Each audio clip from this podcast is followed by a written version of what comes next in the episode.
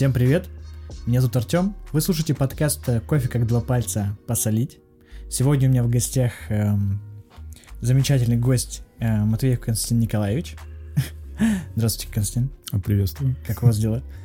Э, семь по, по шкале от 1 до 5. От 1 до 5. То есть вы идете на опережение. Да, чуть-чуть. Хорошо. Э, сегодня поговорим о вас. То есть вы как гость, поэтому о вас будем говорить. Вот расскажите, конечно же, изначально о себе, с чего вы начали, как вы пришли в сферу гостеприимства и э, как вы пришли именно к открытию кофейни Ду. Это именно такой небольшой бэкграунд к тому, что, я думаю, может, мало кто знает, из, э, например, кофейных ребят и гостей, которые ходят в кофейню Ду, что вы э, основатель, так сказать, нашей кофейни. То есть в двух словах рассказать про 40 лет опыта, да? Ну, не в двух, а в трех. Трех-четырех словах. Э, я недавно читал книжку Аркадия Новикова, и невольно, когда прочитываешь, это самый известный ресторатор, э, наверное, в России самый э, крупный, с моей точки зрения, и самый интересный из крупных, с моей точки зрения. И у всех рестораторов есть история о том, как они приходили в ресторанный бизнес или в сферу гостеприимства. И начинали они обычно официантами, кто-то начинал на, на кухне, поваром, потом постепенно они становились там менеджерами, потом у них была мечта открыть свой ресторан, они открывали свой ресторан, после становились там сетью ресторанов, потом Аркадий Новиков открывал ресторан в Лондоне. Вот. Э, у меня история абсолютно наизнанку. А, в сферу гостеприимства я пришел э, сразу собственником ресторанов, то есть была ресторанная компания в городе Сургуте, собственником которой я являлся. А, то есть для меня это было просто капитализация, это вкладывал деньги, заработанные в других бизнесах. Вот. А, длительное время вкладывал, просто вкладывал. И занимался совершенно другим бизнесом. Последним бизнесом, которым я занимался до сферы гостеприимства, это рынок называется TND, Training and Development. У меня был свой собственный Западносибирский корпоративный университет. Мы занимались образованием.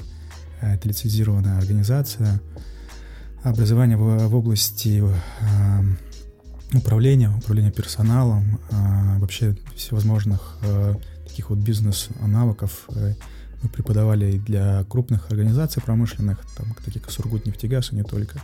Вот, и еще был центр на дополнительного профессионального образования, где мы обучали профессиям. Это два крупных центра, это прям то, чем я в это время занимался. А, а мои партнеры по бизнесу ресторанному в тот момент подошли к какому-то системному кризису внутри ресторана и сказали мне, не хочешь поуправлять? Так, вначале, будучи владельцем, мне предложили поуправлять тем бизнесом, который был э, у меня. Вот. А, то ли мне время позволяло свободно, то ли я хотел просто себя попробовать а, в новой сфере. Вот я пришел, посмотрел, мне стало интересно. Просто стало очень сильно интересно. А, и я понял, что нужно так внимательно вникнуть, что же происходит на кухне. Так я полез на кухню, вот, э, начал разбираться в бизнес-процессах, где какие ножи должны храниться, что такое чистые зоны, что такое грязные зоны, как правильно хранятся продукты, что такое ротация. Э, потом я понял, что нужно еще глубоко погрузиться в работу официантов, зала. В общем, я понял, что нужно погружаться предметно, погружаться в то, что люди делают руками, идти к гостям, вот. И э, вот, то есть э, все нормальные рестораторы двигались от мойки и от официантов к хозяевам, а я двигался от хозяина к директору, от директора к менеджеру, от менеджера. Потом работал официантом, работал э, доставщиком, выходил в службу доставки, э, своими руками носил. Сейчас меня можно увидеть в нашей кофейне, иногда стоящего спокойно э, на станции чистота, это мойка, и, мой, и который просто готовят посуду для посудомойки. Вот такая моя маленькая история, как я пришел в ресторанный бизнес и в сферу гостеприимства. А, такая вывернутая история, которая говорит, что самое главное, что а, в сфере гостеприимства это именно само гостеприимство, и нужно быть как можно ближе к гостю. То есть там, где гость подходит, там, где, куда гость приходит, то есть нужно быть в зале, нужно быть э, на зоне ресепшн, нужно быть за барной стойкой. Тогда это гостеприимство, а не просто ресторанный бизнес. А почему именно решили открыть кофейню в Екатеринбурге, а не в Москве, например, или в Санкт-Петербурге, или в другом большом городе? Вот, э, наверное, это вопрос, состоящий из двух частей. Почему а, кофейню решил открыть, и почему в городе в другом, а не в Сургуте, где родился. А кофейня, а, кофейни новой волны, третьей волны, когда я их просто посещал в разных городах, у меня происходил такой эмоциональный внутренний отклик. То есть я как-то заходил, и всегда мне это завораживало. То есть я понимал, что здесь есть определенная эстетика, красота, есть очень глубокое понимание отношения к продукту, а, трепетное отношение к гостям, и это вообще совершенно что-то иное, другое. А, не классические рестораны, а что-то такое маленькое, трепетное, как маленький ребенок. И в этом есть что-то такое абсолютно естественное, что мне очень-очень-очень внутренне захотелось. Это был не вопрос выбора денег, это не был не вопрос просто бизнеса, это был просто вопрос внутреннего призыва, то есть такое а, осознание, понимание, что мне просто это нужно. А, и иногда даже сейчас не понимаю, зачем мне это нужно, но вот это вот а, внутренний зов, он продолжает а, как бы говорить, ну, этот внутренний голос, который мне говорит, что это тебе, это для тебя, это ты должен этим заниматься. Это даже не голос такое, прям тотальное внутреннее понимание. А Екатеринбург, э, ну, прекрасный город. Так получилось, что моя семья выбрала Екатеринбург как город, где они хотят проживать, и поэтому я подумал, что там, где будет проживать моя семья, будет, наверное, самая лучшая кофейня. Самая лучшая кофейня для себя, для семьи, для друзей и для всех гостей. Ну, так как мы ее видим, самая лучшая. Угу. А ресторан э, и кофейня немного разные, так сказать, э, и размеры, и площади, команды и так далее. Чем можно, ну, там, если в общем, так сказать, чем сложнее управлять, чем где сложнее работать с гостями, э, там, в ресторане или в кофейне? Есть свои особенности, не сказал бы, что что-то сложнее, что-то легче. А в кофейне э, при ее даже самых маленьких размерах важна, важен не размер, а глубина, глубина отношения, глубина понимания этого бизнеса, построения по отношению к гостю, понимания продукта – а, и есть своя особенность, что у тебя есть всего лишь там 15-30 секунд, чтобы установить контакт с гостем. Это очень быстрый контакт, и ты должен а, очень быстро меняться. То есть э, этих гостей, как у нас, там больше 10 тысяч в месяц проходит. И вот здесь вот быть тотально искренне гостеприимным и не просто говорить об искреннем сервисе, а демонстрировать искренний сервис – а здесь нужно определенное мастерство, потому что количество гостей, оно вот, говорю, больше 10 тысяч. Но, э, в этом, наверное, сложность определенная кофейная, и в этом же и определенный вызов для себя, э, почему стоит заниматься э, этим бизнесом, этим делом. Потому что это развивает тебя самого лично. А, а при открытии кофейни а, вы столкнулись с какими-то новыми сложностями, с какими не сталкивались при открытии ресторанов, например? Вообще это интересно кому-то? Я думаю, да. да? А... Минимум мне. Минимум. Может быть, кто-то еще послушает. Да. А... Сложности. А... Немножко другая специфика отношения к продукту. Еще раз, а...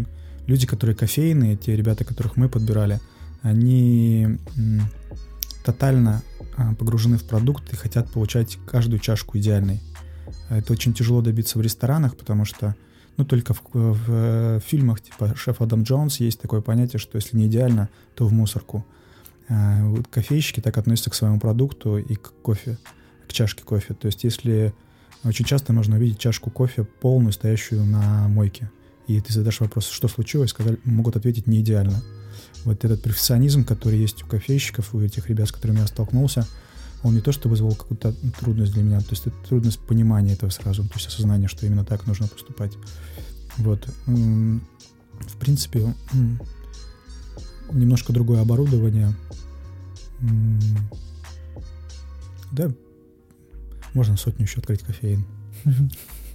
А можете называть ряд э, важных вещей э, при открытии кофейни? От самого важного к наименее важному, на что стоит обращать внимание, что, чем стоит заниматься первым угу. при открытии кофейни. А, об этом, наверное, написано много книжек, об этом постоянно говорят, но я еще не видел ни одного бизнес-плана, а, и надеюсь, что скоро я это буду видеть постоянно, ни одного бизнес-плана, где на это бы, этому уделялось бы время, внимание и закладывались бы деньги. Потому что номер один при открытии любого заведения а, гостеприимства, и в частности кофейни, номер один — это команда. А, то есть нужно очень большое количество времени, очень большое количество личных сил, очень большое количество, э, было бы неплохо, очень большое количество финансов, вложить э, именно в, в команду. То есть э, мы начали собирать команду с момента принятия решения о том, что мы будем открывать кофейню. Обычно это происходит не так, и люди начинают подбирать команду, когда уже все готово. Уделяют огромное внимание дизайну интерьера, э, думают о продукте, о напитке, как они будут отдавать, в каких э, стаканчиках это будет, но совершенно не думают о той команде, которая будет работать. Э, принцип здесь очень простой, люди ходят на людей, и в первую очередь, что нужно, на что нужно акцентироваться и что должно быть номером один, это э, команда. И будет более правильно при формировании концепции, при формировании интерьера уже до этого сформировать команду, собрать команду, а, обучить команду, вложить э, средства в обучение как технически, чтобы они понимали продукт, чтобы они знали, как работать там с, этими, с этим оборудованием, так и в развитие команды с точки зрения коммуникации, возможно, какие-то специализированные тренинги. Поэтому номер один здесь будет, э, номер один, на чем бы я хотел бы в принципе сконцентрироваться, это команда, потому что без команды, без людей, без сотрудников а, это просто пачка стульев и а, какая-то и какое-то железо, которое стоит на какой-то барной стойке. Вот. А, напомню, какой был вопрос. От самого важного к наименее важному. К наименее важному. А, наверное, самое важное, это еще раз говорю, люди, а неважного в кофейне не существует, потому что все остальное, оно должно быть все идеальное. То есть мелочей в сфере гостеприимства нету, абсолютно нету.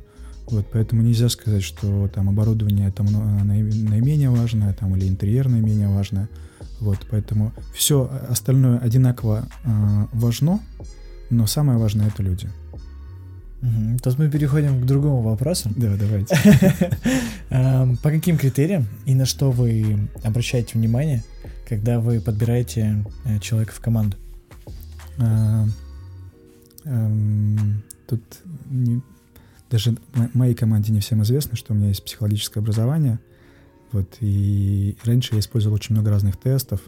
Сейчас до сих пор могу использовать всякие там тест шести рисунков, разные проективные методики подбора персонала. Вот. Но в определенный момент э, ко мне пришло просто осознание, что и самый, самый лучший инструмент — это я. То есть если заходит человек, он для меня близок, то есть я говорю, что я смогу с этим человеком работать внутренне, принимая этого человека, если он мне приятен, то он попадает в команду. Это как э, молодой, когда в детстве встречаешь девушку, сразу понимаешь, что она тебе нравится.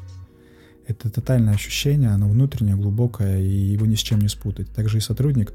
Можно использовать много технических способов отбора персонала, но и с сотрудниками все очень ясно сразу. Ты смотришь на него, и тебе сразу тотально внутренне понятно, этот человек для нас, это наш человек, он будет работать с нами, он вообще этих же ценностей. Вот. И если такой внутренний тотальный ответ есть, да, то я сразу говорю, это человек наш.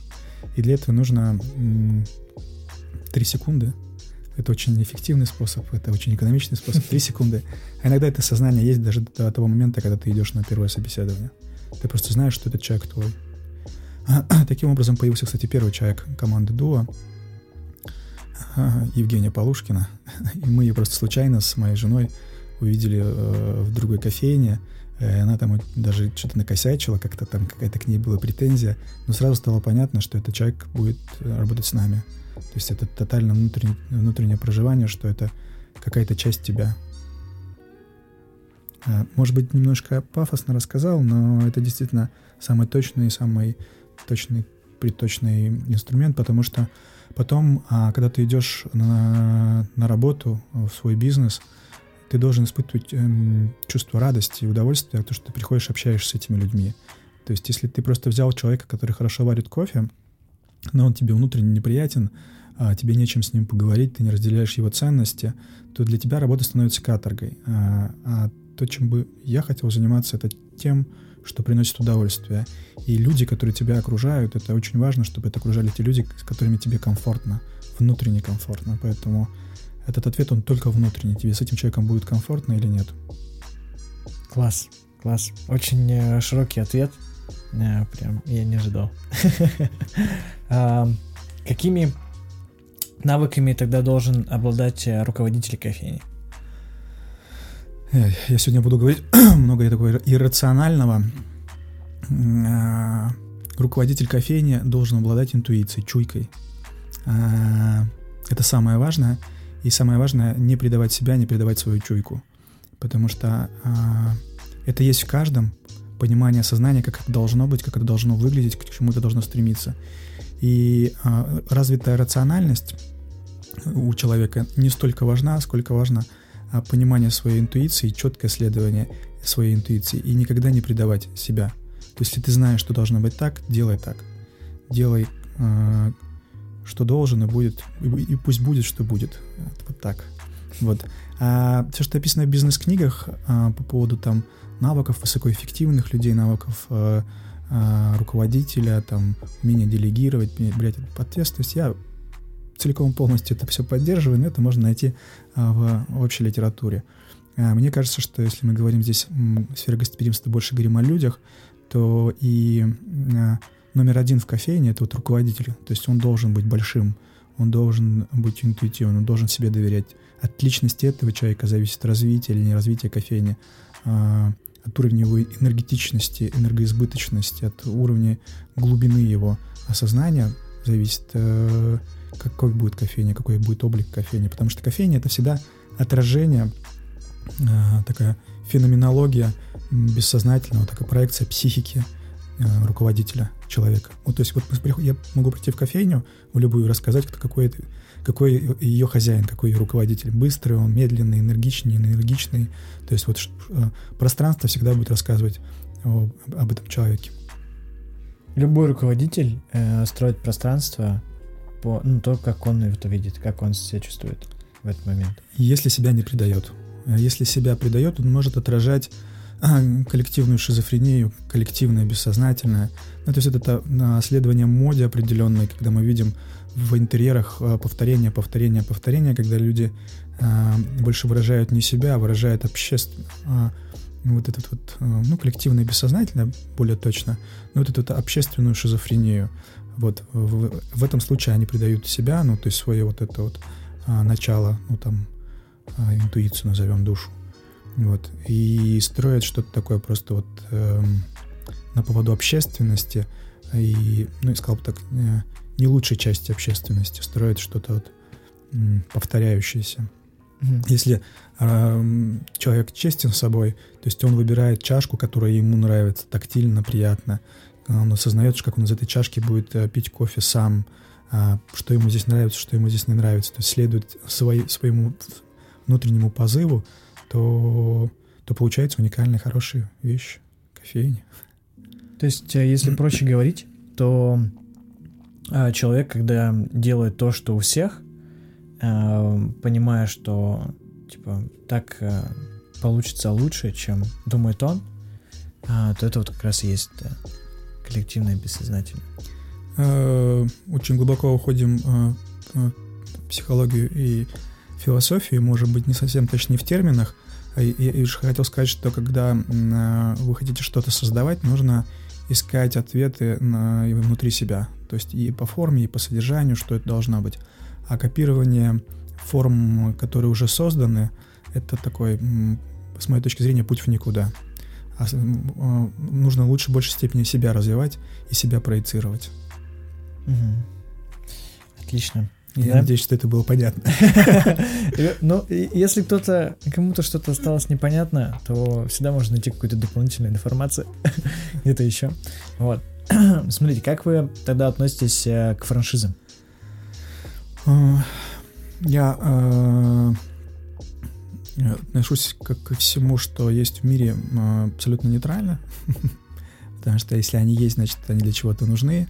У меня был опыт работы по франшизе, и это достаточно успешный опыт с точки зрения денег. Есть строил по франшизе две пиццерии и потом успешно их продал. Вот. Для меня лично это путь э, не очень, не самый интересный. Интересно сталкиваться с проблематикой, искать ее решение, кидать себе вызов. Интересно создавать какие-то проекты, которые потом могут развиваться по франшизе, нежели действовать по строго заданным правилам. Вот. Это представьте себе вот очень простую вещь. А, ну, к примеру, все пользуются сервисом Яндекс, Uber, там некоторые вилли.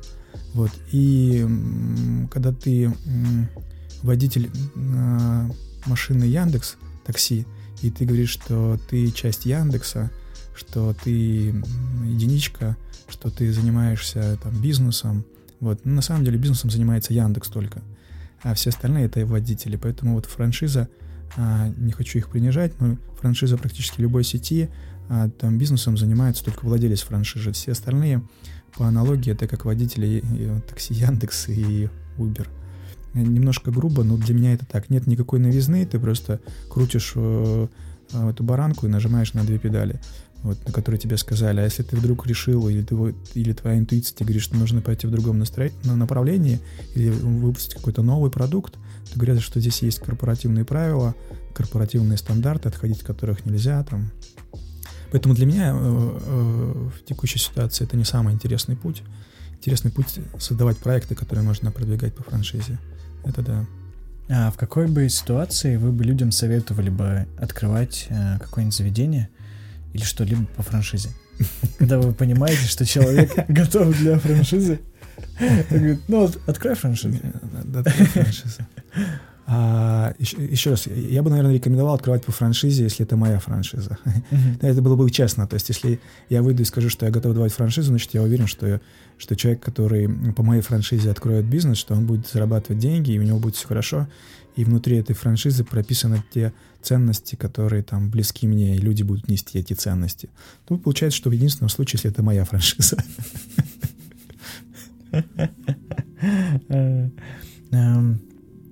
Скажите, сложнее вести э, бизнес э, в общественном питании по сравнению с розницей или другим остальным бизнесом? Ну, по шкале оценки сложности бизнеса я занимаюсь в том числе а, продажей продуктов питания. Есть еще другие бизнесы. Ну, для меня это максимально сложный бизнес общественного питания. Он требует очень глубокого погружения, очень стопроцентного внимания, тотального внимания руководителей команды. Вот. И этот бизнес ошибок не прощает. Вот. То есть это не шутка, что по, шкале сложности я считаю, что ресторанный бизнес максимально сложный. Максимально сложный.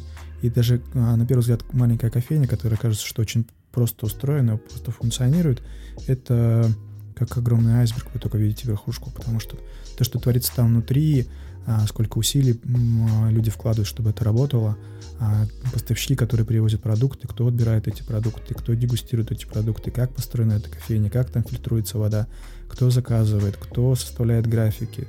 То есть там настолько много внутренней работы, это маленькая кофейня, которая кажется абсолютно маленькой. На самом деле э, это просто огромный завод со своими внутренними правилами, которая просто снаружи выглядит маленькой. А так это огромное предприятие, которая действует почти круглосуточно. А вы вели, э, ведете или вели бизнес э, не в России? Я э, веду бизнес не с Россией. Это есть такое. Э, и мы производим некоторые продукты не на территории России. Э, вот. Э, то есть опыта э, ведения бизнеса прям непосредственно в иностранном государстве у меня нет. Производство продуктов э, за рубежом есть. А хотели бы? Такой вопрос хочется и колется, потому что я знаю, э, что это очень э, тяжело. Э, это очень тяжело. И как, э, опять же, словами Аркадия Новикова, делать бизнес в России, в Москве, это как будто какой-то чемпионат э, э, там, России. Ты участвуешь в чемпионате России, если ты победил, ты, конечно, крутой, все нормально, но делать бизнес за границей это как Олимпийские игры.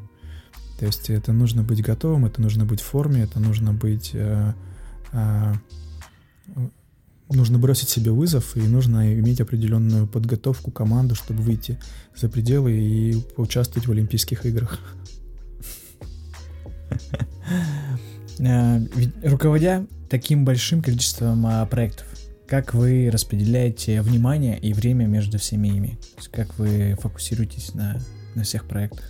Невозможно фокусироваться, возможно только удерживать их на внутренней территории, просто ощущать их. Ну, то есть одновременно находиться головой во всех проектах, которые у нас есть, там, в пиццериях, в магазинах, э, ну, в службах доставки, там, одновременно находиться головой невозможно.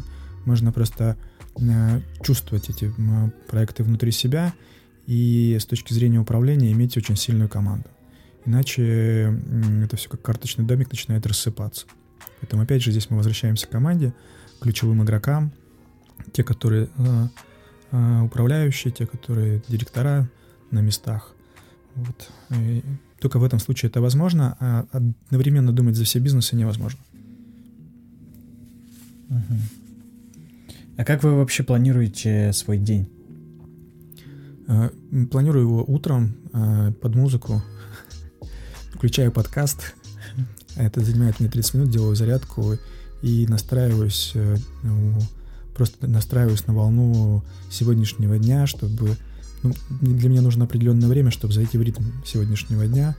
Вот иногда для этого я иду бегать в World Class, а потом хамам, то есть это все позволяет мне физически настроиться на ощущение дня, на ощущение бизнеса, и только после этого я приступаю к бизнесу. Просто а, в сухую проснуться, выпить кофе и начать действовать, я, это, это не про меня, это не мой стиль, мне нужно время.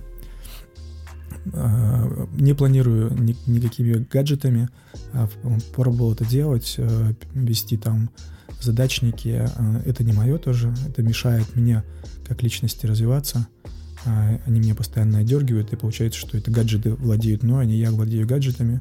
Поэтому у меня есть тетрадь, в которой я записываю то, что я считаю важным и ценным для себя. Вот, больше никак.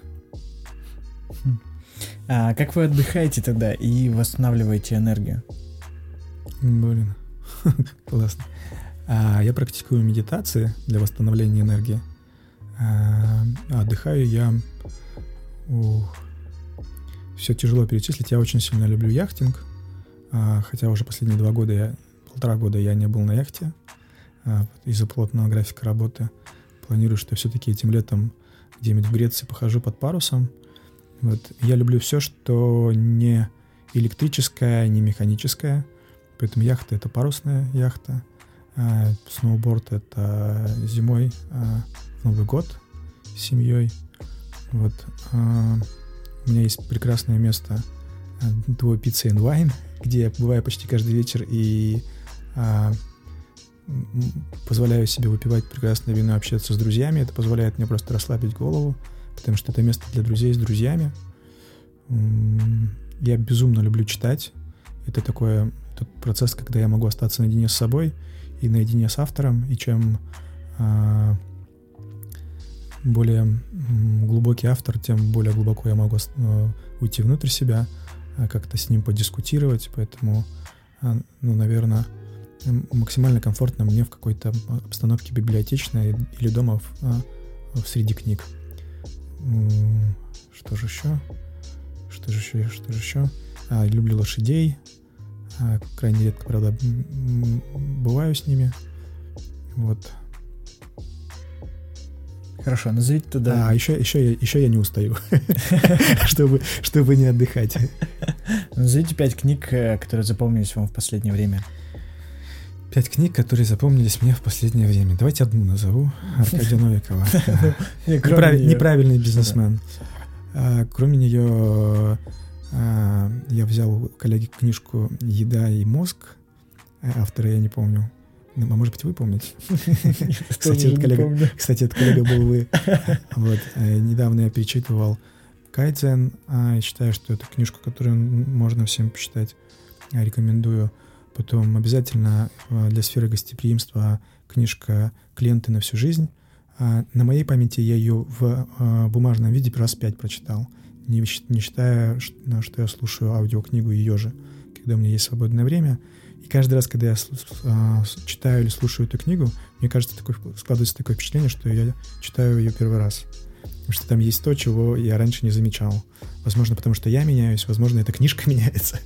Вот. И э, я ее не дочитал, эту книжку, э, но вот сейчас начал читать. Жалоба — это подарок. Вот. Э, пять назвал. Супер. Так, чем вы мотивируетесь так много работать? Или что вас мотивирует? Что меня мотивирует так много работать? Я много работаю. Достаточно, да. Если считать э, даже по часам, то среднестатистическим человеком. А, Меня мотивирует э, эстетика, меня мотивируют красивые вещи, а меня мотивируют умные вещи, умные люди. А, поэтому команда, которую мы создаем, это эстетически красивые люди, это умные люди, это глубокие люди, и команда меня мотивирует работать. А, может также меня мотивировать а, большая цель, которую я никому не рассказываю, моя внутренняя цель. Вот. И еще раз, э, все, что мы делаем, а, э, все, что я делаю, я стараюсь сделать с удовольствием.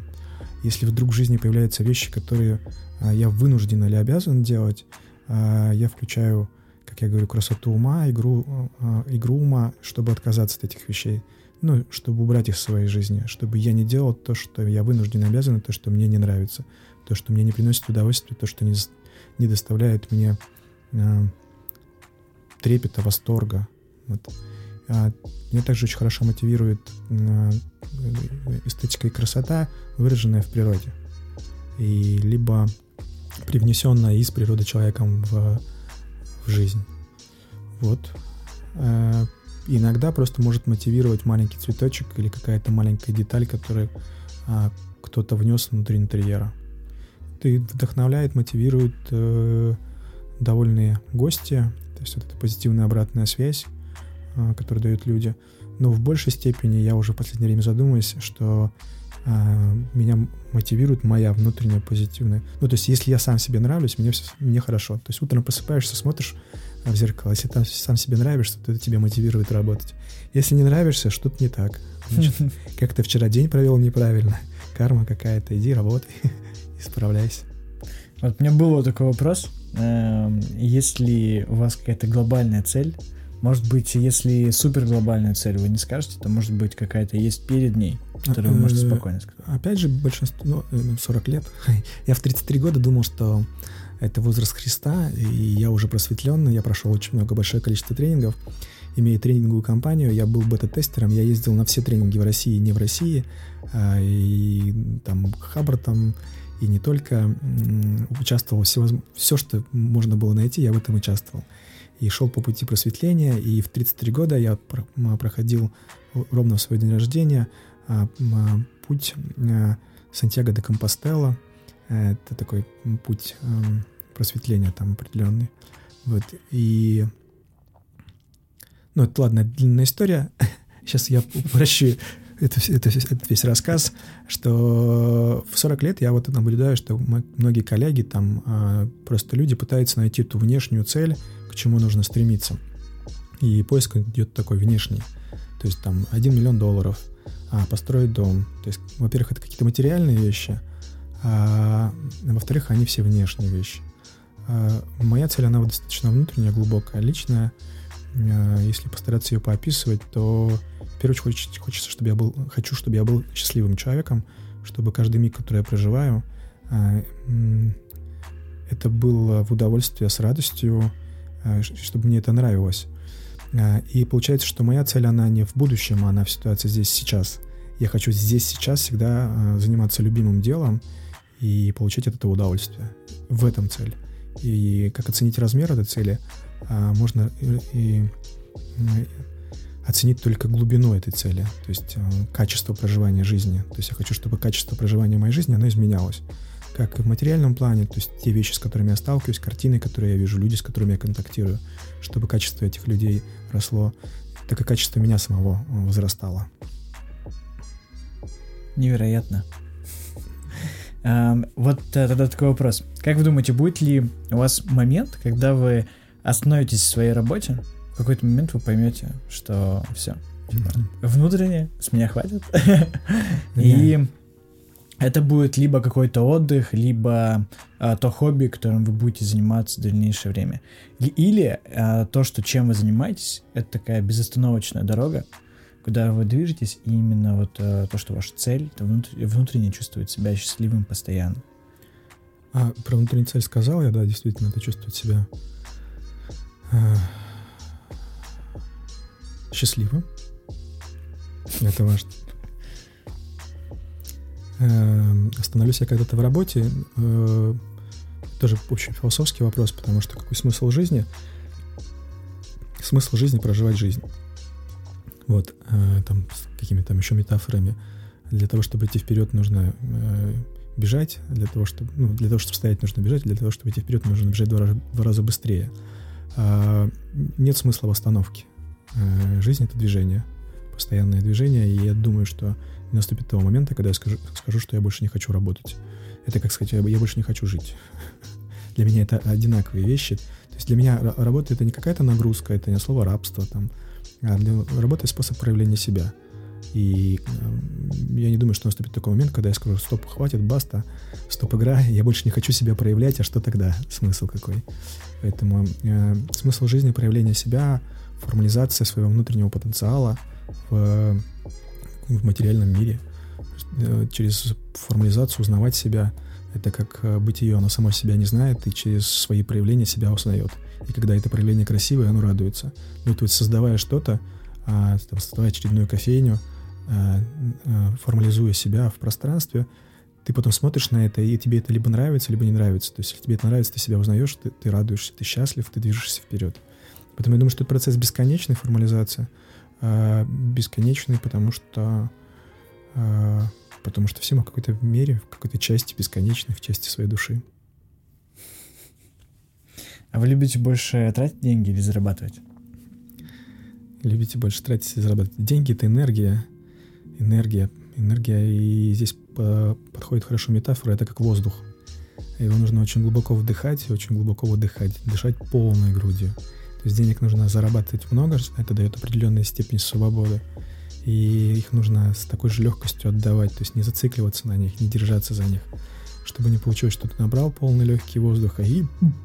То есть не надо мышить, надо полностью со всей души отдавать, строить проекты новые, создавать, строить. Они будут приносить новые деньги, это такая энергия. Энергия должна создавать энергию. Деньги сами по себе, они лежащие, никакого смысла не имеют. Но их нужно правильно зарабатывать, правильно тратить. А что вы думаете насчет пассивного дохода такого? Знаете, как э, купить квартиру, например, сдавать ее? Богу, богу. Такие моменты. Кесари, кесарева. Ну, каждому свое. Если кому-то это нравится, то не могу осуждать. Это не мой путь точно. То есть именно в том, э, не ваш, потому что нет такого обмена энергии? Нет обмена Обмена. энергии, нет красоты, нет эстетики, нет смысла. А, ну, вполне возможно, если покупать квартиры, создавать какие-то уникальные квартиры под сдачу и тем самым нести определенную эстетику в мир, то есть э, и делать это э, прям совершенно по-новому, то да, вполне возможно, что это тогда это не будет являться пассивным доходом. Пассивный это, как знаете, там я типа купил, она мне стоит, я ее сдаю, там уже обои отваливаются, но мне все равно, это же пассивный доход. А это будет превращаться в активный доход. То есть я создаю пространство, делаю Wi-Fi, забочусь о гостях, предоставляю им дополнительные услуги, праздничные химчистки, уборки помещений, гуляю с их собаками. Все это у меня сервисы организованы. Это такая же сфера гостеприимства. То есть, э, наверное, тогда получается, что каждый пассивный э, доход, источник дохода можно превратить в активный, а каждый активный, ту же самую кофейню. У меня есть кофейня, а теперь это для меня пассивный доход. Я хожу в нее и все. Вот ее можно, то есть активный можно превратить в пассивный, это как-то постоянный переворот. Сейчас вы услышали отличный, отличный бизнес-план, как, как покупать квартиры и делать бизнес активно из этого всего, предоставляя отличный сервис и дополнительные услуги. Вот, если что, пользуйтесь. Вот, а в дальнейшем, а, в, не, в недалеком дальнейшем, так сказать, а, какие у вас планы насчет кофеин, насчет а, а, заведения общественного питания, гостеприимства и так далее? В дальнейшем в Екатеринбурге мы, мы предполагаем, что мы должны начать расти вглубь, а не вширь. Ну, то есть мы должны расшириться до собственной обжарки, для, до полного цикла и для до более, до, до более глубокого понимания сервиса. То есть э, развиваться еще, еще больше в сервисе, э, но не расширять количество точек. Как расширение количества точек мы будем готовы, я думаю, где-то месяца через 3-4 после того, как запустим обжарку. Вот. Но тем не менее у нас появится новая точка в ближайшее время в Екатеринбурге. А если говорить о таких планах о моих личных, то э, я задумываюсь о том, что пора переходить из игр э, из областного чемпионата в чемпионат России, вот это по аналогии с Аркадием Новиковым, и пробовать свои силы э, в нашей столице. Про Москву. Про Москву. Это было про Москву, да? Это было Это было метафорично ли заходит с разной стороны, но это было про Москву. Эм, Ну что ж, хорошо, у меня закончились вопросы. У вас какие-то есть моменты, которые вы еще хотите рассказать? Э, Напутствие молодым ребятам, которые слушают, Напутствие Мой молодым подкаст. ребятам. и моей маме, которая тоже слушает подкаст. Да. Нет, одно очень простое напутствие. Верить в себя, верить в свои силы, знать, что все, что нужно, вам уже дано от природы. Это есть ваш уникальный проект внутренний, который нужно распознать, реализовать. И если вы чувствуете, что вы из кофейной сферы или из сферы гостеприимства, то нужно набраться терпения, силы воли и понимать, что это дорога длиной в жизнь. Вот, и, от- и никогда не отступать от своей, со своей дороги, как бы тяжело не было, потому что это достаточно тяжелое, тяжелое направление. Вот, но очень благодатное, очень-очень благодатное и позволяет именно почувствовать себя счастливым человеком. Так что, ребята, не предавайте себя. Супер, на этой отличной ноте мы будем закругляться. А, Спасибо, Константин, что посетили а, наш подкаст. Вот, отличная история, очень мотивирующая, очень много вдохновляющих моментов, очень много философских и психологических моментов. Я думаю, что а, некоторые из вас а, задумаются, что-то в себе переосмыслят, начнут двигаться дальше и, и а, почувствуют какой-то небольшой толчок для себя, чтобы еще больше развиваться. Вот чего я вам всем желаю конкретно. Вот. И, конечно же, слушайте подкасты везде, где можно. Советуйте друзьям, делайте репосты, ставьте лайки, поддерживайте проект на Патреоне. Для меня это очень важно. То есть вас там немного, но э, каждому я благодарен. Вот, если у вас нет возможности, либо вы не хотите по каким-то причинам, напишите обязательно мне, э, почему вы не хотите поддерживать, что вдруг я смогу исправить что-то в лучшую сторону. Вот. А, ну, в любом случае, вы все молодцы, вы все классные. Спасибо, что слушаете. Вот. С вами был я, Артем. Вот. Продолжайте слушать дальше. Всем мир, пис, удовольствие, сервис и чашка капучино. Все. Спасибо. Спасибо. Класс. Класс.